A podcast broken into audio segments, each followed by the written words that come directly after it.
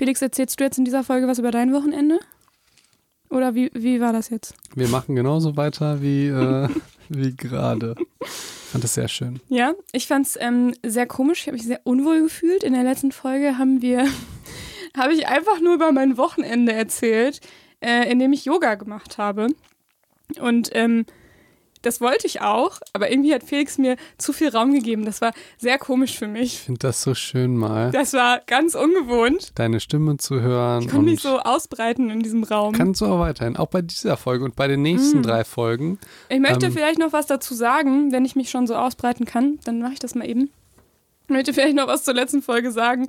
Und zwar äh, wirkte das vielleicht manchmal so, als wäre ich irgendwie Yoga-Expertin. Ich habe das ein paar Mal in meinem Leben gemacht und mache das ganz gern. Ähm, aber ich habe überhaupt kein, also ich habe da gar nicht so viel Ahnung von dieser Yoga-Lehre an sich, ne? Und wenn irgendwas rübergekommen ist als ähm, nicht so wertschätzend, dann war das einfach, weil wir, weil wir so lustig drauf waren und ähm, ich mich von Felix fieser Art habe anstecken lassen, natürlich. Was habe ich dir denn getan? Ich habe überhaupt keine fiese Art. Ich habe Frieden an den Tag gelegt. So. ihr, ihr versteht uns schon. So. Äh, vielleicht jetzt, jetzt ein frecher Kommentar. Wenn jemand ein Problem damit hat, wenn du einen Podcast über Yoga sprichst, dann soll er einen eigenen Yoga-Podcast machen. Äh, hier erschaffe was so, und mach nicht irgendwas nieder. Nein, ich meine, dass ich vielleicht ja schon den ein oder anderen Spruch gebracht habe, ähm, wo sich vielleicht jemand, der, der Ahnung von Yoga hat, vielleicht angegriffen fühlen könnte. Das, ist, ähm, das möchte ich gerne, wenn es so war, möchte ich mich dafür entschuldigen, weil das ähm, wollte ich nicht. Ich wollte einfach nur witzig sein und von meinem Wochenende erzählen. Und jetzt machen wir es natürlich wissenschaftlich. Genau, heute wissenschaftlich und ähm, äh, wir haben uns mal was überlegt. Ich äh, trete so ein bisschen in den Hintergrund und ich führe einfach ein Interview mit Ricardo. Nein, das machen wir nicht mehr. Das machen wir nie wieder. Welche Effekte sind denn wissenschaftlich beim Yoga belegt, Ricarda? Gibt es da was? Hast du da was mitgebracht? Ich bin da mal am Wochenende zurückgekommen und dann habe ich, hab ich erstmal die Recherchemaschine angeschmissen und dann ähm, habe ich ein äh, wundervoll, also habe ich ähm, ein wundervolles Interview gefunden mit ähm, dem so mit äh, Dr. Holger Kramer in einem Podcast, den verlinke ich euch äh, gerne auch unten. Und zwar ist der ähm, Doktor am Lehrstuhl für Naturheilkunde und integrative Medizin an der Uni Duisburg-Essen. Ähm, und der hat ganz viel, und der, der äh, ist quasi, der forscht fast nur, glaube ich, zum Thema Yoga und was davon wissenschaftlich, welche Effekte wissenschaftlich belegt sind. Deswegen war das ein äh, sehr cooles Einstiegsinterview, um in dieses Thema reinzukommen. Ähm, und generell kann man dazu sagen, dass, dass ähm, Yoga eigentlich schon, also es gibt schon lange und ähm, schon seit längerer Zeit wissenschaftliche Studien dazu. Aber das Problem, wie bei ganz vielen anderen Geschichten auch, waren halt immer methodische Mängel. Das heißt, ähm, es gibt zwar schon lange Studien, aber da konnte man jetzt ehrlich gesagt noch nicht so wahnsinnig viel mit anfangen. Und ähm, so ab den 70ern kamen dann so die ersten randomisierten, kontrollierten Studien dazu. Und wenn ihr unseren Podcast schon länger hört, dann wisst ihr, das sind die Studien, die cool sind. Mm, okay. Wenn du sagst Probleme in Studien, was meinst du denn damit? Oh, Felix. Ich möchte das nicht mehr ein Interview machen. Können wir bitte weiter zusammen reden? Die reden doch zusammen. Ich frage mich jetzt, okay, dann nicht Probleme mit Studien. Okay. Du weißt doch, du weißt doch selber, was ich damit meine. Und du, du kannst doch jetzt zum Beispiel einfach einsteigen wie sonst und erklären, was randomisiert kontrollierte Studien sind, warum das wichtig ist. Ach so. So machen wir das eigentlich hier. Also, ja, aber ich muss ja jetzt nicht noch randomisiert Doppelblindstudien, soll ich das erklären, was das ist? Oder was? Ich weiß nicht, was, was hier passiert ist. Irgendwas ist hier kaputt gegangen in unserem Podcast. Ich will dir einfach mehr Raum geben, weil den hast du dir verdient, Ricarda. Und ist irgendwas hier kaputt gegangen. Ich, ich möchte einfach ein bisschen zurücktreten. Ja. Ich habe äh, ein TikTok-Video gemacht, was äh, sehr kontrovers und viral gegangen ist. Das kann ich vielleicht noch erzählen, aber es hat mit Yoga nichts zu tun. Mit dir heute? Du bist super unkonzentriert. Ich bin voll konzentriert, ich höre dir halt nur zu. Mhm. Ja, hier, guck, guck mal, äh, Placebo. Du wolltest irgendwas über Medikamente erzählen. Gibt es Medikamentenstudien mit Placebos?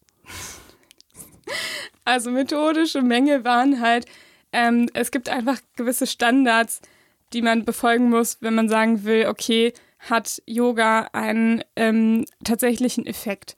Und dafür sind zum einen randomisiert kontrollierte Studien wichtig. Das heißt, dass man zufällig Menschen einteilt und sagt, ähm, du bist in der Yoga-Gruppe und du bist in der anderen Kontrollgruppe oder in der Wartegruppe und so weiter. Weil wenn man sonst einfach nur Menschen beobachten würde, die Yoga machen, dann hast du ja total viele selektive Effekte dabei. So. Nach Felix' Meinung wären es zum Beispiel alles nur Frauen, die gerne pinke Bücher kaufen. Und, ähm, und genau so kann man dann ja, ähm, die haben sicherlich noch andere Gemeinsamkeiten und es liegt dann nicht da nur, vielleicht nur daran, dass sie Yoga praktizieren, diese ganzen Effekte, die man dann sieht, sondern vielleicht auch an pinken Büchern oder so. Ihr wisst, was ich meine. Das heißt, es ist wichtig, dass man randomisiert, das heißt zufällig die Leute einteilt in bestimmte Gruppen, damit man keine selektiven Effekte hat.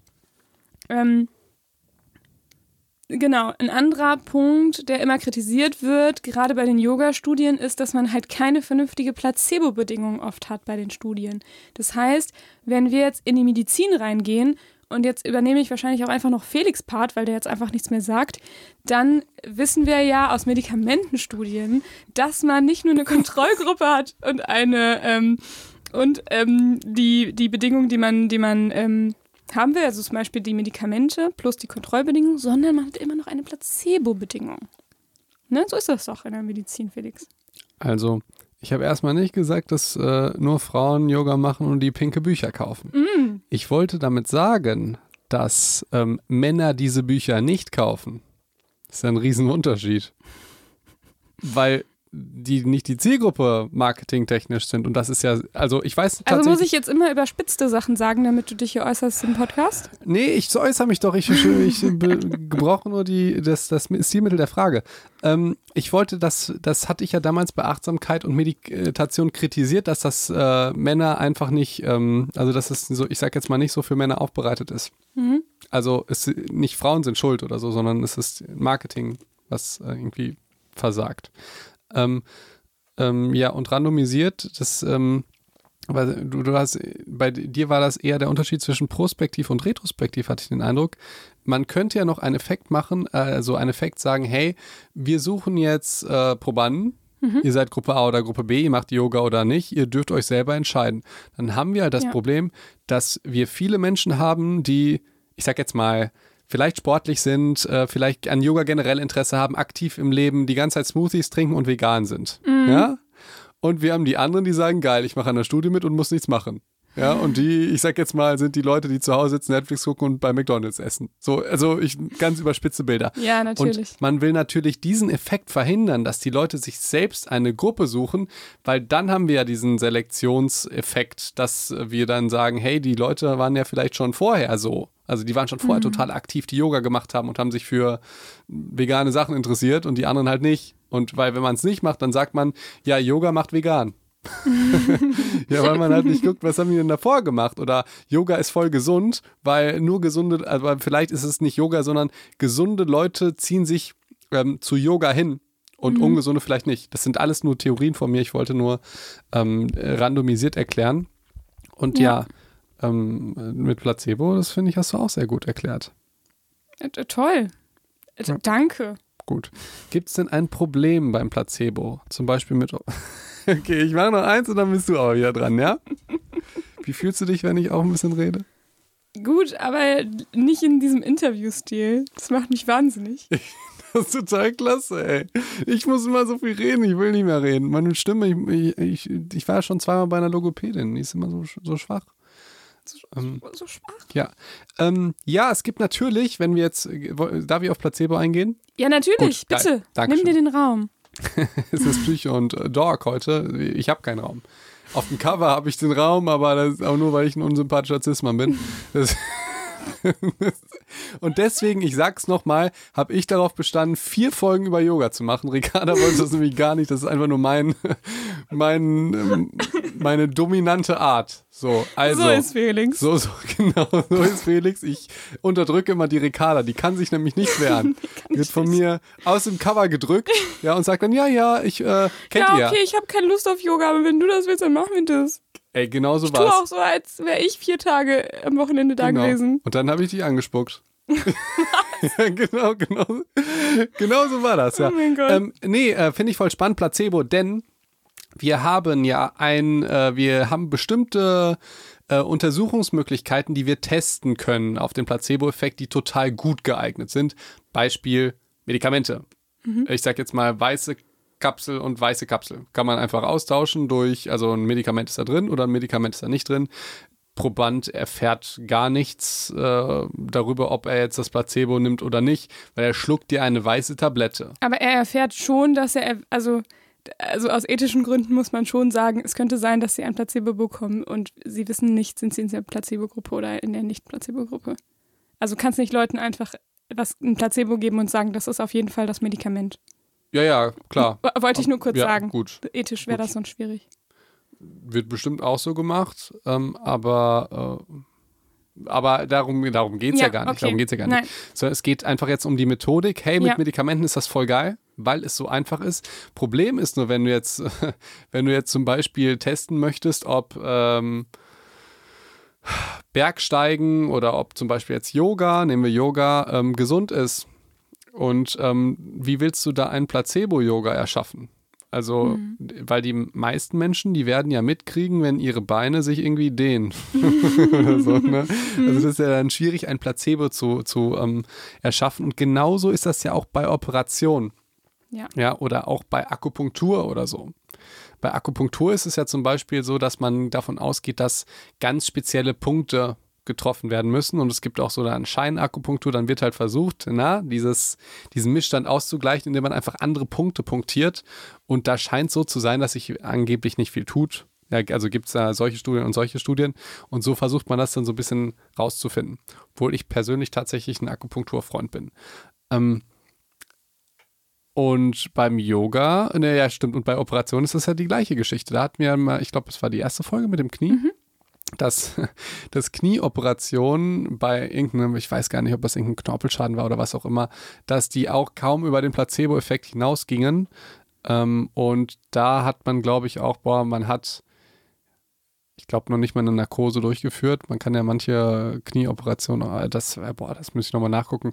Lange Rede, kurzer Sinn, äh, ist der, der Arzt hat nicht das gemacht, was er eigentlich machen sollte im Knie, sondern einfach gar nichts oder ein paar Nähte reingesetzt oder so und der, der Patient hat sich trotzdem gut gefühlt. Und das ist natürlich bei Yoga ultra schwierig, irgendwie mit dem Placebo-Effekt zu forschen. Das heißt, wir gehen ja, wir würden einfach den mitnehmen und sagen, ja, das ist dann halt äh, ja. Und äh, vielleicht noch, ähm, wenn ich da noch was sagen darf, liebe Rika. Natürlich. Lass mich schon unterbrechen, nachdem ich einen fünf Minuten Monolog gehalten habe. ähm, was man bei dem Thema ja auch immer vergisst bei Placebo ist, ähm, der wirkt ja immer auch. Ja. Also, äh, wenn ihr jetzt, liebe Psychos, ein Medikament nehmt, dann. Zum Beispiel Ibuprofen, Schmerztabletten. Ja, genau. Dann glaubt ihr ja auch, dass es Ibuprofen ist. Also nicht nur das Medikament wirkt, sondern das Medikament in Kombination mit Placebo. Und das verstehen ganz viele Leute nicht, weil wie könnte man da den Placebo-Effekt rausradieren? Ein Fremder müsste euch das Medikament irgendwie in euer Essen mischen, ja, dass ihr das nicht mitkriegt. Das bedeutet, das ist ein, also es ist wissenschaftlich ganz schwierig, den halt wirklich rauszuradieren. Und das wollte ich im Prinzip. Äh, Und im echten Leben halt eben noch viel schwieriger, was dein absolut. Beispiel äh, zeigt, ne? Und äh, genau aus diesem Grund werden ja eigentlich diese, also ist ja so der Goldstandard an Studien, so das Beste, was man machen kann, eben eine Kontrollgruppe, also eine Gruppe, die nichts bekommt, eine Gruppe, die Placebo bekommt und eine Gruppe, die das tatsächliche Medikament oder die tatsächliche Intervention bekommt. Und dann vergleicht man nämlich diese das, was man eigentlich messen will, das Medikament oder die Intervention, sowohl mit dem Placebo als auch mit der Kontrollgruppe.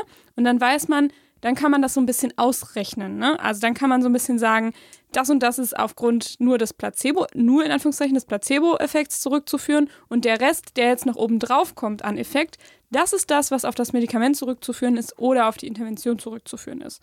Und das noch besser ist es ja, wenn man Doppelblindstudien macht. Das heißt, wenn auch der Versuchsleiter, also derjenige, der das Medikament gibt, auch nicht weiß, gebe ich gerade das Medikament oder gebe ich gerade das Placebo. Und hier sehen wir natürlich auch, das geht im Yoga natürlich nicht. Also ein Yogalehrer, der kann jetzt während der Yogastunde nicht vergessen, dass er Yogalehrer ist. Ja. Zum Beispiel. Oh, ich wollte dich eigentlich was fragen, aber dann sage ich doch noch mal was. Ja. sonst, ähm, so, dann, danach bin ich wieder Interview Felix. Ja? Nein, nein, danke. Doch. Ähm, ja, dieses Problem haben wir jetzt ja auch in der ganzen Corona-Geschichte, ne? Weil wir, also wie kann ich euch das äh, erklären? Nehmen wir mal an, wir haben jetzt ein Medikament und, und äh, wir sind jetzt Firma BioNTech. So, und wir wollen jetzt, dass unsere Impfung halt geil ist und funktioniert. Also werden wir, wenn ich jetzt der Versuchsleiter wäre, würde ich bewusst oder unbewusst natürlich irgendwie zeigen wollen, dass das funktioniert. Mhm. So, und deswegen weiß ich als Versuch, keine Ahnung, was mache ich dann? Ich gebe die Impfung eher jungen Leuten als älteren Leuten, weil bei Jungen wirkt die länger oder so. Ja, äh, als Beispiel. Oder ich mache es genau andersrum, weil ich will irgendwie neben, weniger Nebenwirkungen und scheint, dass manche Ältere irgendwie, ich weiß nicht, wie das ist immer ein schlechtes Beispiel, Corona zu nehmen, weil da kennen sich alle besser aus. ähm, aber ähm, nur damit ihr das wisst, doppelblind ist so wichtig, weil der Versuchsleiter hat ja meistens ja auch einfach ein Interesse daran, was rauskommt. Und meistens ja irgendwie seine Hypothese.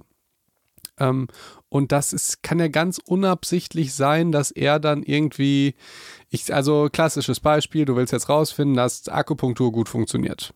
Ja, mhm. und jetzt bist du Arzt und bist Versuchsleiter und ähm, akupunktierst die Gruppe A richtig und Gruppe B machst du so eine Scheinakupunktur.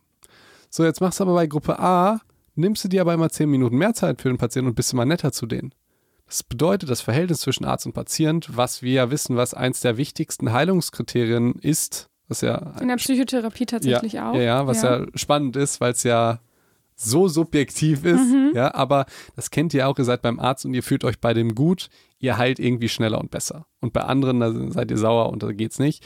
Ähm, und ähm, da haben wir genau das Problem, dass der Akupunkteur ja genau möchte, dass seine, also dass seine Gruppe halt gewinnt sage ich jetzt mal, und dass er dadurch natürlich die andere Gruppe irgendwie vernachlässigt, ob bewusst oder unbewusst, und dann mit er danach sagt, ja, guck mal, meine Akupunktur hat gewirkt, weil meine Patienten hatten die richtige Akupunktur und die anderen, die äh, habe ich zwar jedes Mal irgendwie ähm, dabei noch geschlagen, ja, und deswegen sind die. Schmerzen nicht weggegangen.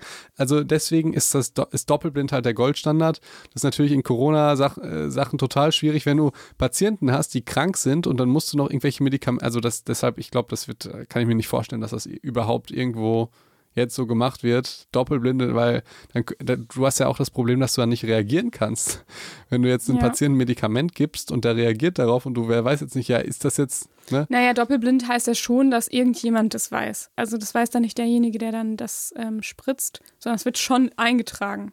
Sonst ja, natürlich, ja irgendjemand weiß also du, es ja, sonst hätten wir ja keine Daten. Eben, also wenn dann Nebeneffekte aufkommen, dann kann man das schon zurückverfolgen, was der da eigentlich bekommen hat. Okay, liebe Ricarda, was gab es denn für eine Intervention bei diesen? Es gibt bestimmt eine Studie, die du uns mitgebracht hast. Also ich habe erstmal ähm, generell Dinge mitgebracht, die Yoga an, wo, wo die Datenlage schon relativ klar ist. Und einerseits ist es bei der Prävention der Fall. Also das heißt, wir wissen aus einigen Studien, dass Yoga präventiv hilft, nämlich zum Beispiel ähm, bei Bluthochdruck. Also das heißt, bei Bluthochdruck hilft Yoga insbesondere dann, wenn es in Kombination mit ähm, anderen Medikamenten oder anderen Interventionen passiert. Wenn man noch Yoga obendrauf macht, dann ähm, erhöhen das tatsächlich den Effekt und der Bluthochdruck wird ähm, gesenkt, sagt man so. Der Bluthochdruck wird gesenkt. Nee, der Blutdruck wird gesenkt. So. Und ähm, das wiederum hat natürlich einen total präventiven Charakter für alle möglichen Herzkrankheiten. Das heißt, äh, Bluthochdruck ist natürlich korreliert mit Felix. Jetzt mache ich mal ein Interview. Womit ist das denn, wofür ist das denn wichtig, dass man keinen Bluthochdruck hat? Für Krankheiten, für im Herz-Kreislauf-System? ist doof, wenn man so einfach aus dem Nichts interviewt wird. Nee, ne? das, ist, mhm. Äh, was heißt aus dem Nichts? Aus ich hab, dem Nichts? Ich habe doch voll das nette Interview geführt und dich immer. Wieso bist du denn so gemein heute? Ich verstehe das gar nicht. Ich mochte das Interview okay. nicht. ja, genau, das heißt, das wissen wir. Ähm, äh, und es scheint auch äh, tatsächlich zu helfen bei, also es scheinen auch positive Effekte zu geben bei ähm, im Bezug auf Blutfette und auf Bezug auf erhöhter Herzrate.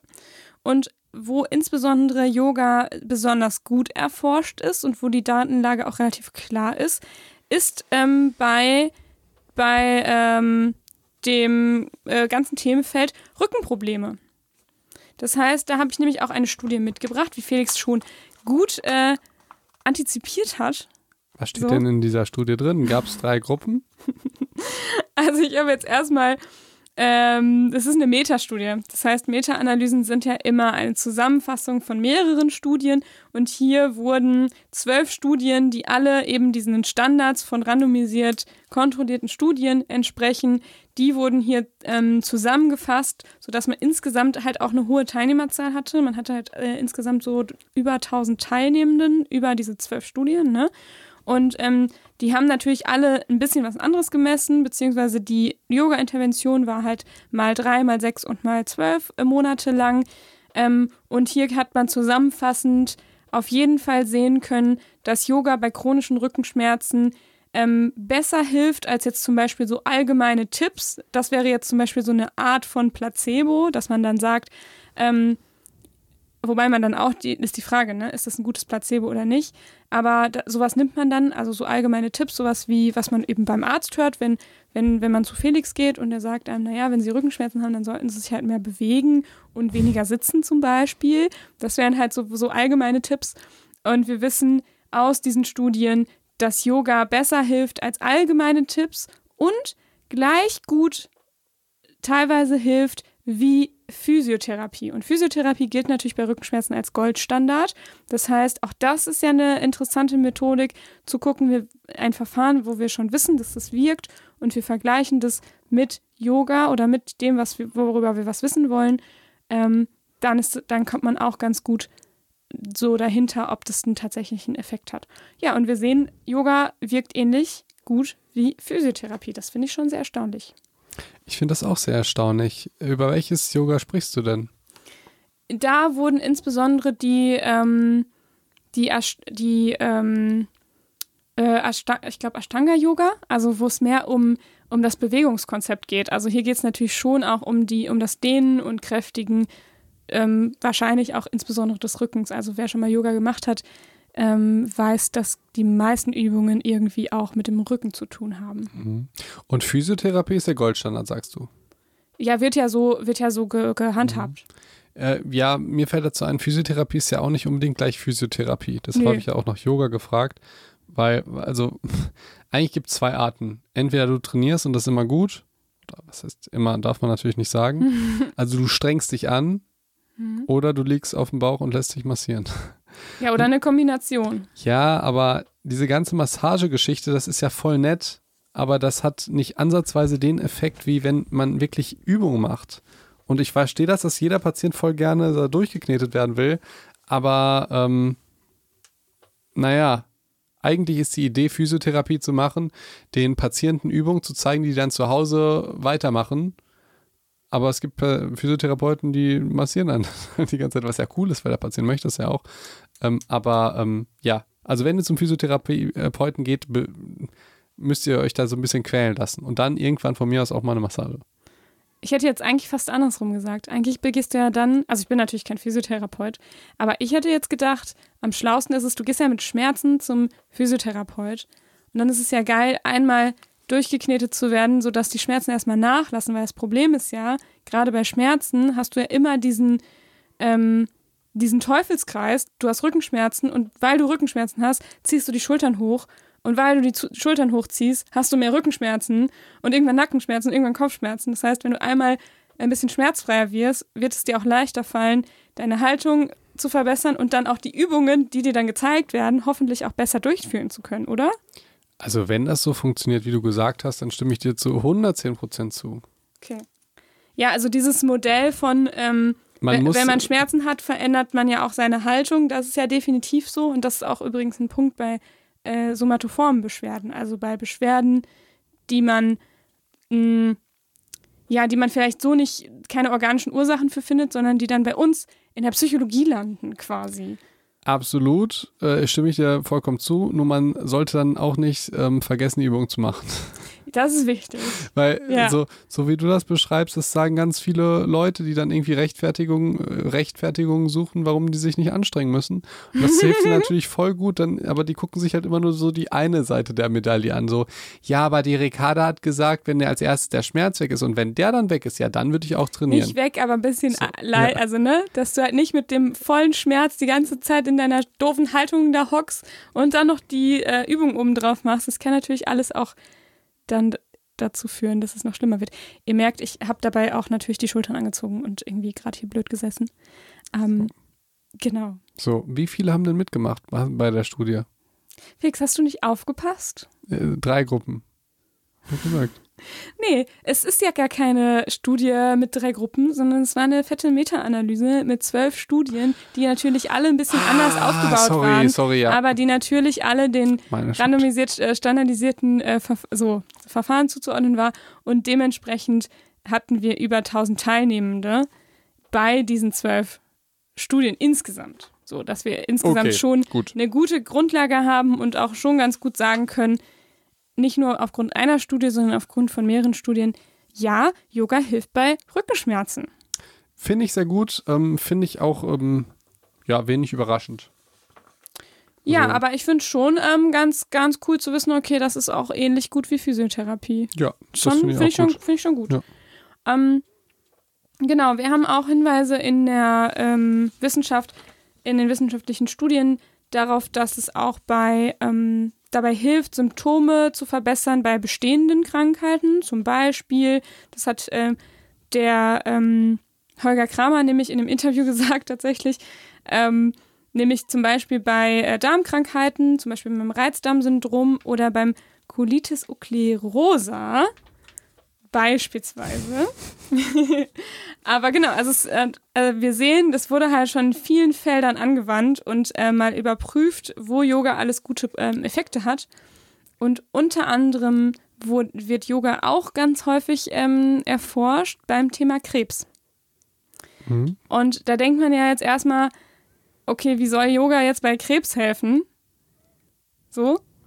Und natürlich ist es auch nicht so, dass Yoga jetzt den Krebs an sich irgendwie verändern soll oder so, sondern Yoga wird nämlich ganz oft ähm, dann eingesetzt, ähm, um ja so Nebenwirkungen von Krebs zu verändern, also und zu verbessern. Also zum Beispiel so die chronische Erschöpfung, die dann damit einhergeht, wenn du halt eine krasse Krebstherapie machst, wie zum Beispiel Chemotherapie oder so. Die hat halt super viele Nebenwirkungen. Und wenn du es dann schaffst, ähm, dein Wohlbefinden zum Beispiel zu steigern durch Yoga oder ähm, diese Nebenwirkungen zu lindern, die dann damit einhergehen, dann hat das natürlich einen krassen Effekt, weil letztendlich gerade bei Krebs es ja so ist, dass ähm, ja die Therapie so heftig ist und es dann dazu führt, dass vielleicht manche die Therapie auch abbrechen aufgrund der schlimmen Nebenwirkungen. Und wenn wir dann was finden, wie beispielsweise Yoga, was dazu führen kann, dass wir uns besser fühlen oder dass sich die Patienten besser fühlen und die Nebenwirkungen leichter zu ertragen sind, dann ist es halt ganz schön krass. Ähm, ja, das äh, finde ich genauso. Ähm, ich finde, du hast es auch wunderbar erklärt, Dankeschön. weil ähm, es gibt die eine Fraktion, die sagt, ja, Yoga hilft gegen Krebs. ja, äh, die anderen äh, Fraktion, die ist, äh, die sagt, äh, Yoga hilft nicht gegen Krebs. So. Ja, und äh, genau, es gibt halt was dazu. Eben. Ja, das ist, ich muss gleich nochmal auf das TikTok-Video hinaus, äh, am Schluss vielleicht noch. Natürlich. Das hat so ein kleines bisschen jetzt mit dieser Problematik des Schwarz-Weiß-Sehens zu Ja. tun. Ähm, und ähm, ich fand diese Darmerkrankung, das ist, also du, du meinst wahrscheinlich Colitis ulcerosa. Ja, du bist der Mediziner hier, aber du wolltest mir ja so viel Raum geben. Absolut. Ähm, da finde ich es auch total spannend, weil Colitis ulcerosa genauso wie Reizdarm, also bei Colitis ulcerosa weiß man, was da abgeht, Mhm. ja, medizinisch. Bei Reizdarm weiß man es nicht so richtig. Und ähm, bei, bei, ähm, bei Also was da rein organisch abgeht Ja. quasi, ne? beziehungsweise ähm, es gibt, ähm, wenn du dich beliest bei Amboss, ja, ähm, steht da bei, äh, bei Reizdarm, ähm, äh, was man tun soll therapeutisch. Und da Mhm. steht da so sinngemäß, ähm, klär den Patient darüber auf, über die Harmlosigkeit seiner Erkrankung. Was? Und, äh, und de- also es ist deswegen, äh, ich sag jetzt mal, nicht zum Schmunzeln oder vielleicht ein bisschen, nein, nein, nicht zum Schmunzeln, weil die Patienten halt einen sehr hohen Leidensdruck haben. ja, natürlich. Aber als Mediziner lernt man halt immer, sobald er nicht stirbt oder sobald nicht irgendwas Schreckliches passiert, das so, dann wird der Patient halt so abgestempelt, ja, so ist das dann halt. Weißt du, so, so wie, da gibt es ganz viele Krankheiten. Migräne, ja, hast du halt. So, oder Reizdarmsyndrom. Und deswegen, äh, diese Formulierung, die hat sich halt in mein Hirn gebrannt. Da habe ich auch ein paar Freundinnen geschickt, die unter dem Reizdarmsyndrom leiden. So, äh, kläre den Patient auf über die Harmlosigkeit der aber Erkrankung. das steht da ernsthaft genau so. Ähm, also ich meine, es steht da, steht da genauso. ja. Also ich habe das Foto gemacht, ich Okay, kann nochmal nachgucken. Krass. Aber, und deswegen finde ich das so cool, dass Yoga dagegen hilft. Weil Mhm. das Erkrankungen sind, die man, und das ist ja im Prinzip das Zentrum meines, ähm, meines äh, hoffentlich künftigen Lebenswerks, dass ich die Leute ja so ein bisschen durch Lifestyle heile. Und ähm, das ist halt auch das Problem an der Medizin. Wir haben ja kein Medikament dagegen unbedingt, sondern die Leute können und müssen halt selber irgendwie etwas ändern. Und Yoga oder allgemeine Bewegung, Sport, gesunde Ernährung ist natürlich ein, ein riesen, ein, ein, ein Riesenwerkzeug, um diesen Krankheiten zu begegnen. Das muss nur der Patient und vor allen Dingen muss das auch, müssen das langsam auch mal die Ärzte ein bisschen wollen, äh, damit die Patienten nicht so abgestempelt werden, weil im Moment ist ja das einfach die Lehrmeinung, aufklären über die Harmlosigkeit der Beschwerden, weil es ist ja jetzt kein Darmkrebs oder so, ja, sondern es ist halt äh, Reizdarmsyndrom und ähm, da wird dann auch nicht weiter untersucht und so und ja, ähm, ich glaube, da können so ein paar Psychos würden sagen, äh, yo, das ähm, sehen wir genauso. Ähm, hoffe ich jedenfalls. Und das mit Krebs hast du wunderbar erklärt, ne? Also, Aber ich will, ja. ich will auch dazu noch mal was sagen, weil du hast ja gerade gesagt, ähm, das eine, was ich falsch ausgesprochen habe, da kann man ganz kurz sagen, was organisch da abgeht. Ähm, und beim Reizdarm nicht. Und trotzdem scheint es aber, scheint Yoga bei beiden irgendwie einen positiven Effekt zu haben. Ist ja auch Ja. krass, oder? Ja, weil, und das hast du bei Krebs sehr, sehr, sehr gut beschrieben, häufig ist es ja, was uns stört, ist gar nicht die Krankheit per se, sondern Mhm. es sind irgendwelche Symptome um die Krankheit. Ja. Und ähm, manchmal wird das ein bisschen falsch behandelt oder ist der Fokus ein bisschen auf, auf falschen. Beispiel, ähm, klassisches Beispiel, Bandscheibenvorfälle. Mhm. Es gibt halt, wenn wir uns jetzt, der Goldstandard da wäre jetzt MRT, wenn wir uns jetzt angucken, wer einen Bandscheibenvorfall hat und wer nicht, ähm, sehen wir teilweise viel krassere Bilder und Patienten, die keine Beschwerden haben. Und, und andere, die. Ach so. Also ja.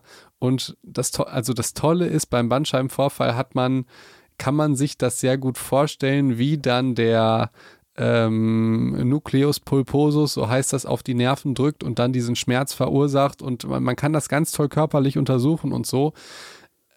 Aber es gibt Leute, die haben das auf dem MRT, man kann das sehen und die spüren keinen du, Schmerz. Ich glaube, es gibt sogar eine Statistik, dass irgendwie, keine Ahnung, 83 Prozent aller 60-Jährigen haben einen Bandscheibenvorfall und merken nichts. Witzig. Ähm, also äh, tatsächlich ist das so ähnlich. Also die Frage ist ja, Und wie erklärt man sich das? ja, gibt es ja ganz viele verschiedene Modelle. Es ist Mhm. ja genauso die äh, jetzt Breizdarm oder Colitis ulcerosa Geschichte oder Migräne-Geschichte. Manches funktioniert halt bei dir und manches nicht. Also da sind Menschen so individuell, dass es extrem schwierig ist, denen so Krankheitsbilder aufzudrücken. Mhm. Und deshalb ist das Geile, dass Yoga bei beiden hilft. Aber auch das wundert mich halt überhaupt nicht. Das ist ja schön, dass das die Wissenschaft dann auch bewiesen hat. Aber dass äh, äh, Lifestyle-Faktoren, die irgendwas mit Stressreduktion, Bewegung, eventuell in Kombination mit guten Gedanken und guter Ernährung, dass das natürlich äh, die Beschwerden fast jeder Erkrankung äh, verhindert, ist ja mein Credo. Seit, Und äh, ich finde deswegen fand ich so toll, dass wir diesen Psycho und Talk gemacht haben. Vielleicht, weil es natürlich meine Gedanken waren dazu, haha. Aber weil, weil ich, weil ich halt, weil ich halt wirklich dachte, ich erkenne hier in diesem Wochenende so vieles wieder, was ich in meinem Studium gelernt habe, was wir hier im Podcast gesagt haben, zum Thema Dankbarkeit, zum Thema Atmung, zum Thema Lifestyle, zum Thema mit anderen umgehen, so. Also es ist halt, ähm, in dem Sinne ist Yoga ja vielleicht auch einfach eine Art Lifestyle für viele Menschen, je nachdem, wie, wie, wie sehr man so, so into ist. Ähm, und dass das halt was, was sein kann, wenn man, also dass man sich vieles einfach aus dem Yoga nehmen kann. Natürlich kannst du dir das auch aus anderen Richtungen nehmen, aber dass Yoga halt eine coole Idee ist, genau das alles zu kombinieren. Und das finde ich einfach so schön. Finde ich auch schön. Ähm, ja, finde ich auch schön. Findest du schön, Finde ne? ich wunderschön. Ja. Ja. Ja. Ähm, aber nochmals, ich habe von Yoga überhaupt keine Ahnung und äh, Aber Also- ich mach's dir doch schmackhaft gerade, oder? Das Nein. ist eigentlich, Yoga ist genau das, Felix, was du eigentlich gerne, gerne erschaffen würdest. Nämlich ein ganzheitliches und nachhaltig. Konzept und nachhaltig, das nachhaltig wirkt, ähm, nämlich auf Körper, äh, was auch Körper und Geist verbindet. Und jetzt habe ich ganz viele Phrasen rausgehauen. Nein, aber es ist ja im Endeffekt ähm, Bewegung, Psychologie, Medizin in einem was Prävention beinhaltet und aber auch intervenierend helfen kann, um Symptome und sowas auch zu, zu verhindern und es letztendlich verhindern kann, kann, sage ich natürlich, ähm, dass man überhaupt zu dir als Arzt muss. Finde ich absolut klasse. Finde ich total super.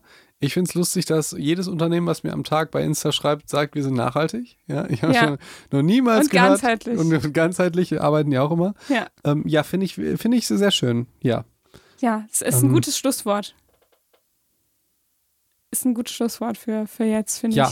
ich. Äh, ich, sorry, ich habe noch ein, eine Geschichte dann. Okay, ja. Bezüglich Placebo-Effekt haben wir jetzt so viel darüber geredet. Mhm. Und ich finde den Placebo-Effekt manchmal gut und manchmal schlecht. Und ähm, ich finde es häufig schlecht, wenn es um Produkte geht, die man kauft. Ja. Das ist einfach sowas, das äh, hatte ich ja, glaube ich, mal bei Nahrungsergänzungsmitteln, diese verschiedenen Perspektiven, die mich so ankotzen. Ähm, weiß nicht mehr, welche Folge das war. Aber ähm, bei Produkten finde ich Placebo-Effekt meistens schlecht, manchmal okay. Sag mal ein Beispiel. Ich glaube, ich komme nicht mit. Du kaufst den Energiestein, um weniger Stress zu haben. Ah, ja. Ja? ja. Oder, oder, oder sowas. Ne? Aha. Du, vor allen Dingen, wenn es teuer ist. Vor allen Dingen, wenn du dir da Mm. ein Gefühl kaufst. Du kaufst dir jetzt ein Multivitamin, die gibt es ja in jeder Kreis, Kreis, äh, Preiskategorie und denkst dann, bist du gesund. Und du, du kannst weiter rauchen oder so. Hm. Ja, also gibt es ja die unterschiedlichsten Gründe. Kann trotzdem sein, dass der den Placebo-Effekt äh, des Nahrungsergänzungsmittels dir hilft. Ja, aber hilft vergessen. halt nicht, wenn, wenn man aufgrund dessen das als Grundlage benutzt, ganz viele andere ungesunde Dinge zu tun in seinem Leben. Absolut. Und selbst wenn es helfen würde, würde es mich emotional ein bisschen aufregen. Aber das ist mein Problem. ja. ähm, aber was ich cool finde, ist beim Placebo-Effekt, wenn man Dinge tut. Mhm. So, und dann ist das total egal, ob du laufen gehst oder pumpen gehst oder Yoga machst oder so. Wenn das, was du tust, irgendeinen Placebo-Effekt hat und du musst dir nichts kaufen oder so und du machst wirklich was und kommst aus deiner Komfortzone Uiuiui. oder so. Noch mehr ähm, Phrasen. ja, finde ich das total klasse. Also das finde ich, ähm, ja, das wollte ich nochmal loswerden. In diesem Sinne, Ricarda, du hast wie immer das letzte Wort. Ja, im, in der nächsten Folge geht's weiter mit Yoga. Ihr merkt, wir sind also absolute Fans geworden. Felix äh, kriegt auch noch rum. Und ähm, beim nächsten Mal geht's natürlich auch ähm, um weitere Effekte, aber auch um Grenzen von Yoga. Also was kann Yoga halt nicht? Im Moment sieht's ja so aus, als könnte Yoga alles. Das stimmt natürlich nicht.